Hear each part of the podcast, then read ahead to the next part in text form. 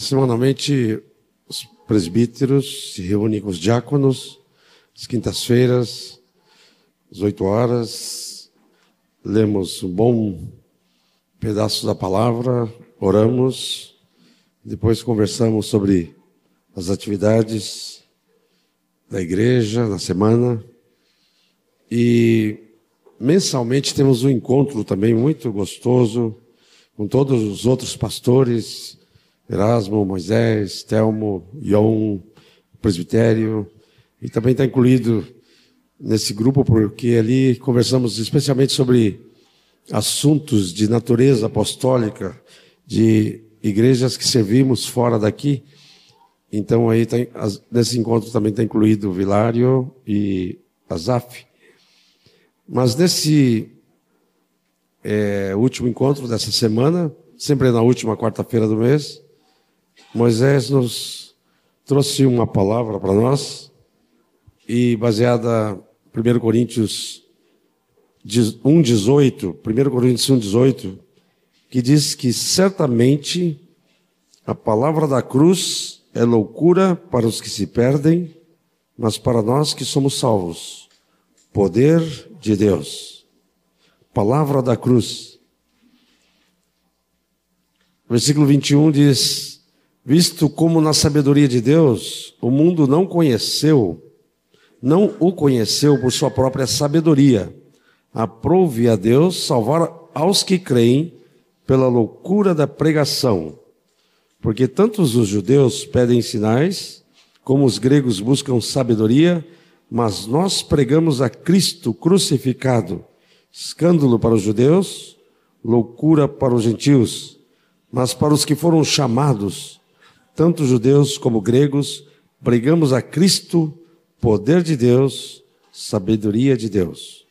Capítulo 2, versículo 2 diz: Porque decidi nada saber entre vós senão a Jesus Cristo e este crucificado.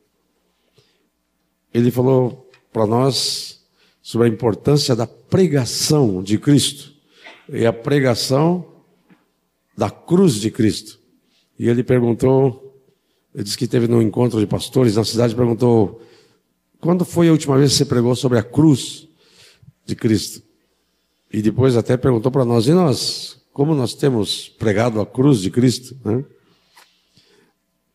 É, sem a cruz de Cristo, sem o sangue do Cordeiro que foi derramado lá na cruz, não teria salvação para nós. Nós cremos nesta pregação estranha, né? Que um homem morreu na cruz e nos salvou é uma loucura. Parece que não tem muita lógica. Mas todos os que cre cremos fomos salvos por esta loucura, essa pregação da cruz de Cristo. Quantos aqui foram salvos pela loucura da pregação da cruz de Cristo? Aleluia. Cristo, e depois, ontem Moisés esteve aqui falando para nós também, e ele falou de duas substituições uma substituição é que Cristo nos substituiu naquela cruz. Aquela cruz lá era para nós. Toda a alma que pecar morrerá. Então nós tínhamos que morrer. Aquela cruz era nossa. Cristo morreu ali, nos substituindo. Ele veio como Cordeiro de Deus para ser morto naquela cruz, nos substituindo. Sem a salvação é a substituição de Cristo. Cristo levou sobre si o nosso pecado. E porque ele levou sobre si o nosso pecado, nós podemos ser salvos. Se nós tivéssemos que levar nosso pecado, nós íamos levar, mas não ia conseguir nos salvar, nós íamos ser condenados eternamente. Então, Cristo, Jesus, o Cordeiro de Deus, se ofereceu por nós. E um dos do, dos lugares que eu queria ler aqui também, o, o Moacir já leu, né? Sempre a gente vai, o Espírito vai adiantando, né? Coisa. Romanos 5, versículo 1 de Romanos 5 diz assim: Justificados, pois, mediante a fé, temos paz com Deus, por meio de nosso Senhor Jesus Cristo. Você foi justificado?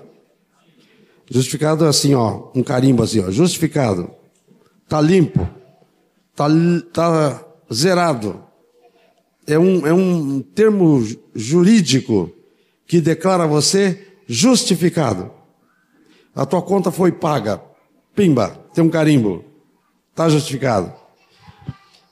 Versículo 6 do capítulo 5 diz: é, Porque Cristo, quando ainda éramos fracos, morreu a seu tempo pelos ímpios. O 7. Dificilmente alguém morreria por um justo. Tem uma pessoa justa, está condenado à morte injustamente, e alguém diz: Não, eu morro no lugar dele. Mesmo por o justo, era muito difícil alguém fazer isso. Pois poderá ser que pelo bom alguém se anime a morrer.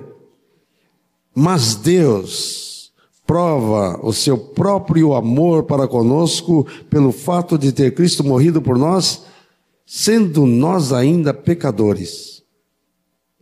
Aqui diz que nós éramos fracos, pecadores, e mais para frente diz que éramos inimigos. Olha só, Jesus morreu por nós, éramos fracos, éramos pecadores, um Deus santo morrer por um pecador, e daí não só fraco e pecador, mas eram inimigos. Dar a vida por inimigo. O pai deu o filho dele por um inimigo, por um pecador, por um fraco. Foi esse o amor de Deus. Ele deu o seu filho, sem pecado, por mim, que era, era fraco, pecador e inimigo. Então, Cristo nos substituiu na cruz. Eu devia estar lá, ele me substituiu. Isso é salvação. Ele me substituiu. Ele também nos contou que entrando numa livraria lá em Salvador, perguntou por duas mocinhas que vendiam lá, diz assim: A salvação é uma vida transformada ou uma vida substituída? E as, cada uma deu uma resposta, mas ele falou assim: uma disse que era transformada. Ele disse assim: Olha, sabe que tem gente que pode ser transformada e não ser salva? Tem pessoas que eram alcoólatras ou alcoólicos e deixaram de beber, começaram a frequentar um grupo dos alcoólicos anônimos e foram livres. Teve a vida transformada. Alguns com muita dificuldade, não é muito comum, mas alguns conseguem se libertar da, das drogas, né? Tem uma vida transformada. Tem outros que eram meio trambiqueiros, meio malandros, daqui a pouco ele toma rumo e começa a ter uma vida. Ah, ele mudou. Mas a mudança só não quer dizer que ele é salvo. Para ser salvo tem que ter a vida substituída. É claro que quando Jesus substitui você, a sua vida vai mostrar a transformação. O fruto vai ser transformação. Mas uma só transformação não quer dizer que a pessoa seja salva ele nos substituiu na cruz. Mas tem uma segunda substituição. Ele nos substituiu na nossa morte. A morte que era nossa, ele nos substituiu. Mas tem uma outra substituição. É e a vida dele em nós. Cristo vivendo em nós. Cristo em nós, a esperança da glória. Vamos falar junto? Cristo em nós, a esperança da glória. Agora vamos colocar isso bem pessoal. Cristo em mim, a esperança da glória. Cristo em mim, a esperança da glória. Veja o que diz aqui nos versículos seguintes, no, no 9, diz assim: Logo, muito mais agora, sendo justificado pelo sangue, seremos salvos da ira. Porque se nós, quando inimigos, fomos reconciliados mediante a morte do seu filho, muito mais, estando já reconciliados, seremos salvos pela sua vida. Quer dizer, tem duas substituições. A morte, ele nos substituiu na morte, a morte dele é a nossa morte. Mas se pararmos aí, nós não vamos conseguir viver como Deus quer. Para você viver como Deus quer, você tem que, pela fé, receber a segunda substituição, que é a vida de Cristo na tua vida. Se quando inimigos fomos salvos pela sua morte, logo, muito mais agora, sendo salvos, seremos salvos pela sua vida. Se fomos reconciliados com Deus mediante a morte do seu filho, muito mais, agora já reconciliados, seremos salvos pela sua vida. E não isso apenas, mas, mas também nos gloriamos em Deus por nosso Senhor Jesus Cristo, por intermédio de quem acabamos agora de receber reconciliação. Queridos, ser discípulo de Jesus, nós precisamos entender a cruz. Primeiro, a cruz de Cristo. Ele me substituiu lá. A segunda coisa que eu preciso entender é que eu também fui crucificado com Cristo. E aí está falando da minha cruz, tá? Quando Jesus diz assim: Você quer vir após mim? Eu quero.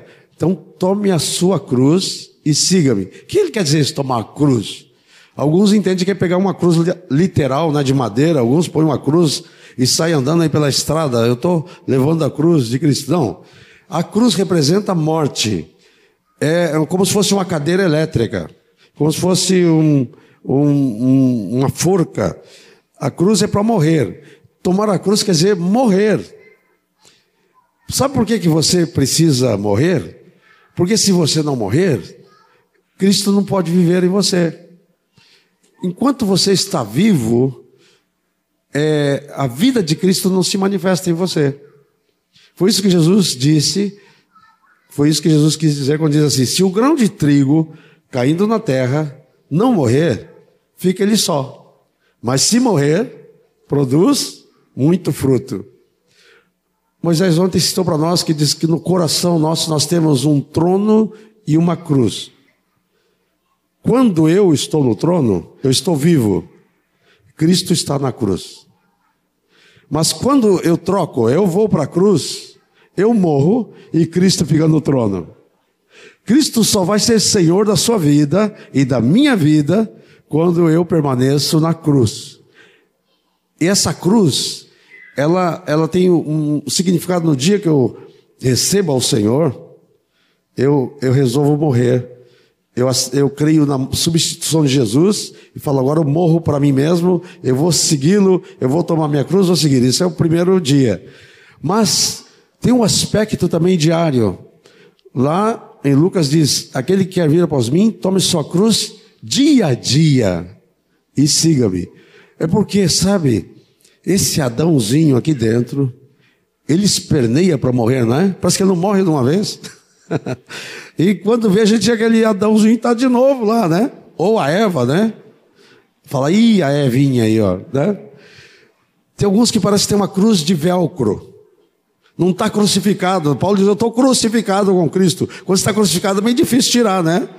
Como é que você vai tirar o cravo de uma mão da outra? Mas temos tem uma cruz de velcro, aquele que né, é removível. Aí ele, de vez em quando, essa cruz está muito dura, então desce da cruz e dá umas caminhadas. Depois, quando ele, ah, agora eu posso voltar para a cruz. No, no dia da ceia eu volto para a cruz. Queridos, nós precisamos da cruz de Cristo operando na nossa vida para que a vida de Cristo se manifeste em nós. Amém? A, a vida de Cristo não vai se manifestar em nós se nós não tivermos a nossa cruz operando em nós, dentro de nós. Amém? Mas que bom que Cristo morreu, mas aconteceu uma coisa, depois do terceiro dia, ele ressuscitou, aleluia! Cristo morreu, mas não ficou sepultado. Ontem estava a Liginha aqui, e ela disse que teve a oportunidade de entrar lá no lugar que eles supõem que é o lugar do túmulo de Jesus. A Liginha entrou lá dentro, Moisés disse que não quis entrar. Mas a Liginha entrou, saiu de lá impactada. Só de imaginar num lugar que Jesus esteve lá, mas estava vazio, ele não estava mais lá. Jesus está lá, ele ressuscitou.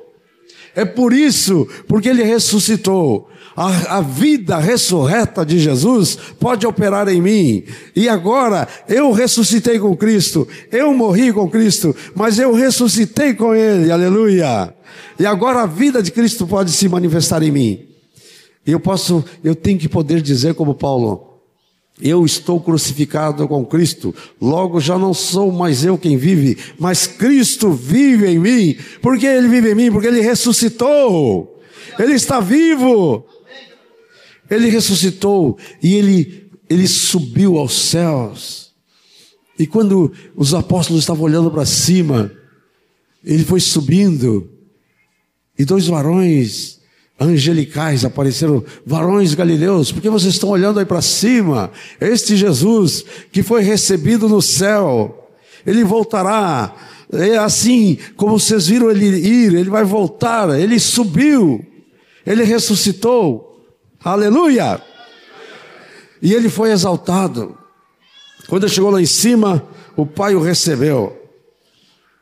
Ele tinha terminado o seu penoso trabalho e o pai disse: Assenta-te à minha direita, até que eu ponha os teus inimigos por estrado dos teus pés.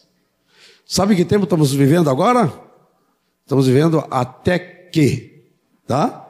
Até que eu ponha todos os teus inimigos debaixo dos teus pés. Amém? E deixa eu dizer uma coisa para você. Se Cristo é o cabeça, e se nós somos a igreja, nós somos o corpo de Cristo. Onde é que estão tá os pés de Jesus? Na igreja, né? Deus vai colocar todos os inimigos debaixo dos pés de Jesus, o corpo de Cristo, o cabeça, e a igreja vai participar nisso. E esse até que já está chegando. E quando completar esse tempo, esse Jesus, o pai vai dizer: Filho, chegou a hora. Você lembra que você foi uma vez? Lembro, pai. E você lembra que você vai outra vez? Lembro. Chegou a hora, o pai vai dizer: chegou a hora. Vai chamar o arcanjo. Sabe que não tem arcanjos, né? Só tem um arcanjo. É Miguel é o arcanjo. Alguns confundem, pensam que Gabriel é um arcanjo. Não. Gabriel é o secretário executivo de Deus, ele assiste na presença de Deus. Quando tem uma coisa muito importante, Deus chama, Gabriel, vem cá, vai lá falar com Maria. Gabriel, vem cá, vai lá falar com o Daniel. Gabriel, vem cá, vai lá falar com Zacarias. Mas o arcanjo, o anjo que comanda os exércitos do Senhor é Miguel. Ele vai falar, Miguel, pode dar a ordem. Miguel não vai tocar trombeta, ele vai dar a ordem. Eu ouvi da voz do arcanjo. Aí então o anjo da trombeta, da última trombeta, então a trombeta soará e os mortos em Cristo ressuscitarão. Primeiro, e nós, os vivos, eu espero estar vivo nessa época. Alguns de nós vão estar vivos nessa época. Os vivos serão arrebatados para o encontro com o Senhor nos ares. Aleluia! Oh, bendita esperança. Mas até esse momento, queridos, nós temos que viver este evangelho quando tomamos a ceia, quando participamos do pão, quando participamos do vinho, lembramos da morte, lembramos da cruz de Cristo até que Ele venha. E ao lembrar da cruz de Cristo, lembre-se também da tua cruz. A cruz de Cristo foi nos substituindo, mas eu preciso ir para a cruz também, para que a vida de Cristo se manifeste em mim. Amém? a vida de ressurreta de Jesus vai se manifestar em mim, vai se manifestar em você, quando eu tomar a minha cruz, morrer dia a dia, para que Cristo viva em mim. As pessoas têm que olhar para nós, não tem que ver a nós. Não tem que ver nossa. Se ele nos ver, vai ver nossas debilidades. Quando nós não estamos é, deixando a vida de Cristo se manifestar, sabe o que vai manifestar? Nós. O que, que vai sair? Ira, indignação, porfia e etc, etc, etc, que está lá em Gálatas. Mas quando Cristo se manifesta em mim, pela presença do Espírito que veio em mim, desviremos o Pai, o Filho, o Espírito Santo vem habitar em nós, e quando ele se manifesta, aí vai haver amor, alegria, paz, bondade, benignidade, longanimidade, mansidão, domínio próprio, fidelidade, e quanto traz essas coisas, não há lei. Nós às vezes ficamos preocupados, como andar para agradar o Senhor? Ande no Espírito. Andai no Espírito e jamais satisfareis as concupiscências da carne. Cristo é em nós, a esperança da glória. Amém? Então hoje, queridos, ao tomar o cálice, ao comer do pão, lembre-se, Cristo morreu por mim, me substituiu, mas eu morri com Ele. E agora eu não vivo mais para mim mesmo. Esse viver que agora tenho na carne, eu vivo para agradar o meu Deus.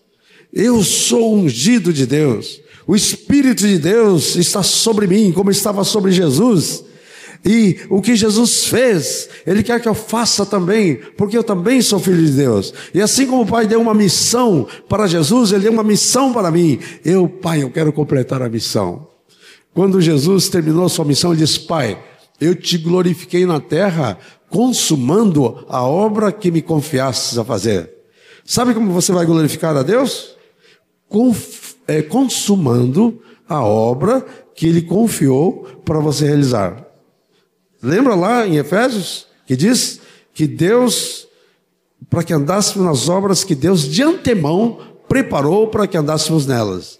Tem obras que Deus preparou exclusivamente para você. Se você fizer, ninguém vai fazer. Você vai glorificar a Deus, consumando a obra que Ele confiou a você fazer. Ao comer de, do pão hoje, você está comendo de Cristo. Ao beber do vinho, você vai estar bebendo do sangue de Cristo, dizendo: Eu tenho uma aliança contigo, Senhor. O Senhor mora em mim. Eu tenho a tua vida em mim. Os meus pecados estão perdoados. Eu estou morto com Cristo. Eu vivo para Deus. Comamos, pois, de Cristo Jesus nesta noite. Amém. Os irmãos lembram o início do nosso encontro, a palavra que lemos Lembram? Quem é que pode dizer em voz alta onde está o texto que lemos? João 13. João registra esta palavra e os outros apóstolos registram a palavra da ceia, porque foi seguindo isso que Jesus, isso que nós lemos em João 13. Queria que os irmãos abrissem João 13. O Evangelho de João não conta dessa ceia. Ele fala o que aconteceu antes da ceia. Agora nós estamos nos preparando para vir à mesa. Chegarmos aqui à mesa com toda essa palavra que recebemos, essa revelação de que morremos com Cristo e ressuscitamos com Ele pela morte do batismo. Agora Cristo é que vive em nós e queremos então chegar à mesa para dar glórias ao Senhor. Mas aqui João ele relata naquilo que lemos dessa experiência que eles tiveram quando se reuniram para a ceia. Eles se reuniram para a ceia, estavam sentados à mesa, diz o texto. Versículo 4 diz: levantou-se da ceia, tirou a vestimenta de cima e tomando uma toalha, cingiu-se com ela e depois deitou água na bacia e passou a lavar os pés aos discípulos e a enxugar-los com a toalha com que estava cingido. É, conta o historiador que quando eles se reuniam em algum lugar, os homens chegavam estavam sempre de sandálias, os pés vinham sujos da poeira, e quando eles entravam na sala, tanto é que o, o hospedeiro já deixou é, água, a bacia, a toalha, tudo pronto, porque fazia parte do cerimonial. Os que iam chegando, sujos seus pés, meninas lavavam os pés das pessoas que chegavam para a ceia. mas ninguém foi lavado. Eles sentaram à mesa, disse Jesus, levantou-se da ceia, tirou as suas vestes, tomou a toalha, cingiu-se com ela, tomou a bacia e a água e foi a cada um dos discípulos para lavar os pés, para que todos estivessem limpo. Era uma festa, era uma era uma cerimônia importante, era uma celebração. Ele disse que estava com tanta vontade de tomar aquela ceia com seus discípulos. Esses dias, lendo esse texto, Deus me falou.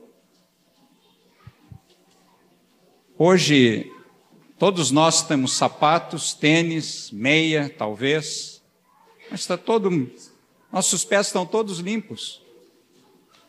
Podem precisar de água depois para deitar, mas agora estão, ninguém sabe que está sujo. Todos. As mulheres é que usam um sapato mais aberto, talvez tenham uma poeirinha, mas esses homens que estão aqui estão todos de sapato. Que necessidade há de água para os pés? Só aquele cerimonial lá que precisou. E Jesus então aproximou-se de Pedro e disse: Pedro lhe disse: Senhor, tu me lavas os pés a mim? Respondeu-lhe Jesus: O que faço não sabes agora, compreendê-lo-ás depois. Disse Pedro: Nunca me lavarás os pés. Respondeu Jesus: se eu não te lavar, não tens parte comigo. Então Pedro lhe disse: Senhor, não somente os pés, mas também as mãos e a cabeça. E Jesus lhe disse: Quem já se banhou não necessita de lavar senão os pés. Quanto ao mais, está todo limpo. Ora, vós estáis limpos mas não todos. O Senhor me falou que qual é a necessidade que temos de lavar os pés uns dos outros aqui. Está todos limpos. Mas pode ser que as mãos e a cabeça precisam ser lavados. E o Senhor ele pede para nós fazermos isso. Isso que ele fez com seus discípulos, ele pede para nós fazermos uns com os outros. Lavar os pés uns dos outros. Eu sempre ficava pensando nisso. O Senhor é que se humilhou mas nós precisamos fazer aquilo que ele nos mandou fazer. Por quê? Para termos parte um com o outro. Nós precisamos aprender que nós precisamos estar em comunhão. Quando nós tomamos a ceia, nós sempre falamos, hoje é dia de comunhão. Os primeiros entre nós falavam assim: e realmente é, porque comemos do mesmo pão e bebemos o mesmo cálice. Mas o Senhor, Ele fala dessa comunhão que precisamos ter no nosso dia a dia, lavando os pés uns dos outros, amando-nos uns aos outros, perdoando-nos uns aos outros, para que essa comunhão seja intensa. Tenhamos parte com Ele, como Ismael falou. Ele veio viver em nós para ter comunhão. E nós precisamos viver no corpo, uns com os outros, para que essa comunhão que Ele faz em nós seja de grande valor para todos. Hoje não precisamos, se tivesse aqui o Elias com uma bacia, água, e uma toalha, nós podíamos lavar os pés.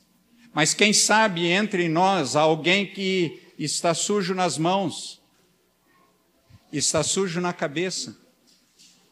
Quem sabe precisa ser renovada a mente. Quem sabe precisa ser transformada a mente. E então nós precisamos de outra água, que é a palavra de Deus. E ela é como uma água que vem sobre nós para nos lavar. Se não precisamos lavar os pés, precisamos lavar os pés das mãos, da cabeça e quem sabe de todo o corpo, quando hoje estávamos ministrando cura sobre os nossos irmãos. O Senhor nos chama a lavar os pés uns dos outros. Por isso que quando falamos de nos grupos nas casas, a igreja que se reúne nas nossas casas, nós termos uma prática de tomar a ceia. Mas quem sabe antes da ceia precisamos lavar os pés uns dos outros, abençoar uns aos outros, comunicar a palavra uns aos outros. Essa palavra tem poder para limpar. Pedro, ele se sentiu, eu quero ter parte contigo. Então me lava tudo. E o Senhor disse que não precisava. Os que andavam com ele andavam com sua cabeça lavada, purificada pela palavra dele. Ele punha em ordem as mentes e os corações com sua palavra. Nossos pés estão limpos, mas quem sabe precisamos ser curados, ser purificados, ser limpos então, essa é uma hora em que o apóstolo nos ensina, quando vamos para a ceia, examine-se o homem a si mesmo. E depois, toma do pão e bebe do cálice. Quem sabe entre nós tem alguém que está com medo, com tristeza, perplexo pela situação que enfrenta. Isso Pode imaginar como está a cabeça, como chega na ceia diante do Senhor. Essa é a hora de nos lavarmos, de usarmos a bacia, a palavra com essa água que lava, que nos purifica, que nos traz a comunhão. O Senhor diz que quer ter comunhão, o cabeça com o corpo há um chamamento para todos nós para lavarmos os pés uns dos outros. Alguém aqui já teve essa experiência? Uma vez estávamos na Bolívia, Ion e eu, numa casa extremamente pobre, e nós chegamos, e Ion e eu sentamos na, a, numas cadeiras, embaixo de umas árvores. Daqui um pouco veio a senhora e esposa desse homem, era um pastor lá, trouxe a bacia, a água e a toalha. E esse casal é, se ajoelharam e começaram a lavar os pés do Ion primeiro Foi uma coisa, eu nunca tinha experimentado nada parecido. Mas não era só os pés que eles nos lavavam. Havia um, uma purificação das nossas vidas diante daquele casal. E eles choravam e e eu disse, mas por que tudo isso? Eles queriam ter comunhão conosco a, a mesa estava preparada, né, Ion? A mesa estava preparada. Mas o Senhor sempre quer muito mais do que uma simples água nos nossos pés. Ele quer ir no profundo, no escondido de nossa vida, para que tenhamos comunhão com o Pai e o Filho e uns com os outros de uma forma nova, perdoando-nos, acolhendo-nos, não falando mal uns dos outros. Quantas vezes chegamos, às vezes, à mesa do Senhor e ainda estamos com nossa mente, mas o fulano fez isso, mas aquilo. Nós precisamos de água que desça pela cabeça e nos lave todo. Amém? Ion e eu impusemos as mãos sobre aquele homem. Ele ficou mais ou menos uma hora e meia como morto. Quando ele saiu daquele estado que estava, ele foi totalmente liberto. Havia um problema interior que nem Ion, nem eu, nem ninguém sabia. O Espírito Santo sabia e queria pôr aquele homem em liberdade. Pusemos as mãos sobre ele e esse homem ficou limpo. Veio uma palavra sobre a cabeça dele e ele foi curado. Nessa hora de lavar os pés, muitas coisas acontecem. Muitas coisas. Nós somos transformados.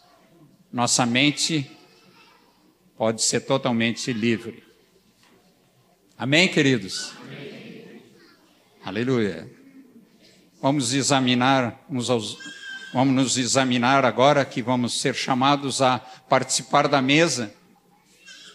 Nossos pés estão limpos. Nossas mãos, nossa cabeça, vamos oferecer ela ao Senhor. Se há alguma necessidade de alguém aqui.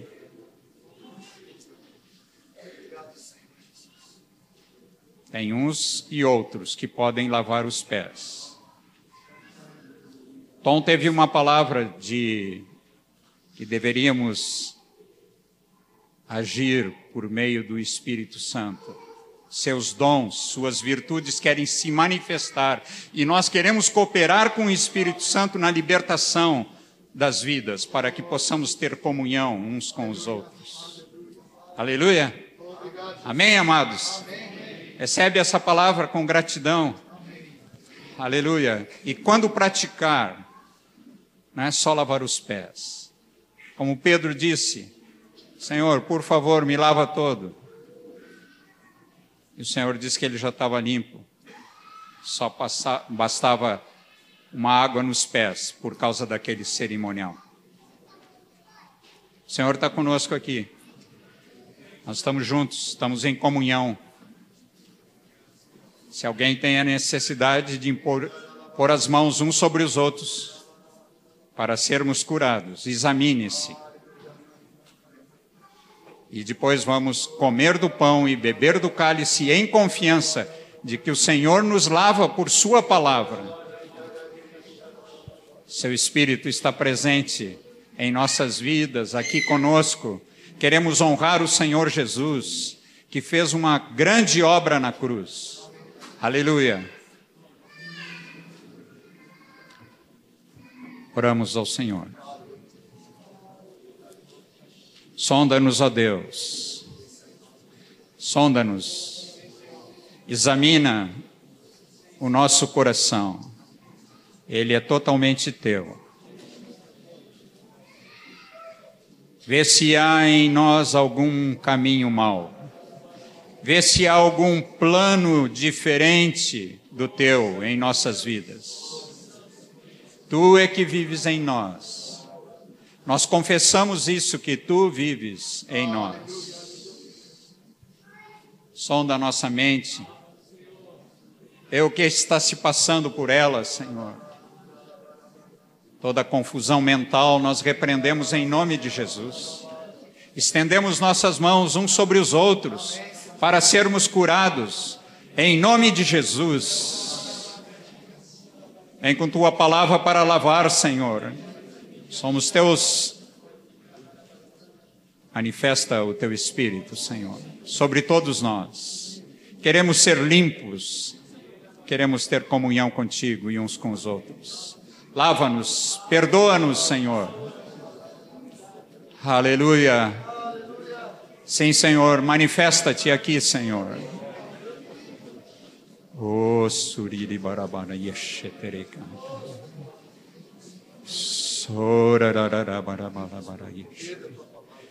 Há poder, há poder na tua palavra, Senhor. Tua palavra é poderosa para fazer, Senhor. Divide alma e espírito. Manifesta a tua palavra com poder, Senhor, para sarar, para curar todas as lembranças, todas as situações confusas. Senhor, por favor, ministra sobre nós o teu espírito. Aleluia. Aleluia. Isso, impõe as mãos uns sobre os outros. Lava os pés dos teus irmãos. Lava com carinho, com amor, com perdão, toda a unção de Deus. Sim, Senhor, impomos nossas mãos em nome de Jesus. Liberamos a tua vida em nome de Jesus. Oh, Poder do Espírito Santo. Aleluia. Sim, Senhor. Obrigado, Senhor. Sim, lava-nos. Lava-nos, Senhor, pela tua palavra, lava-nos.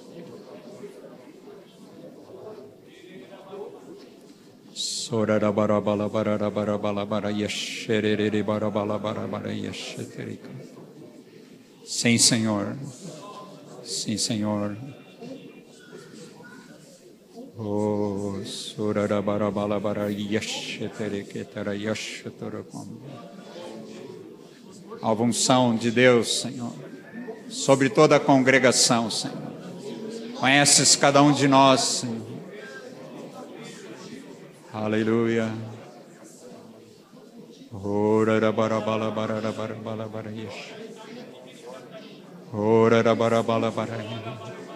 Há alguém entre nós que precisa receber a imposição de mãos?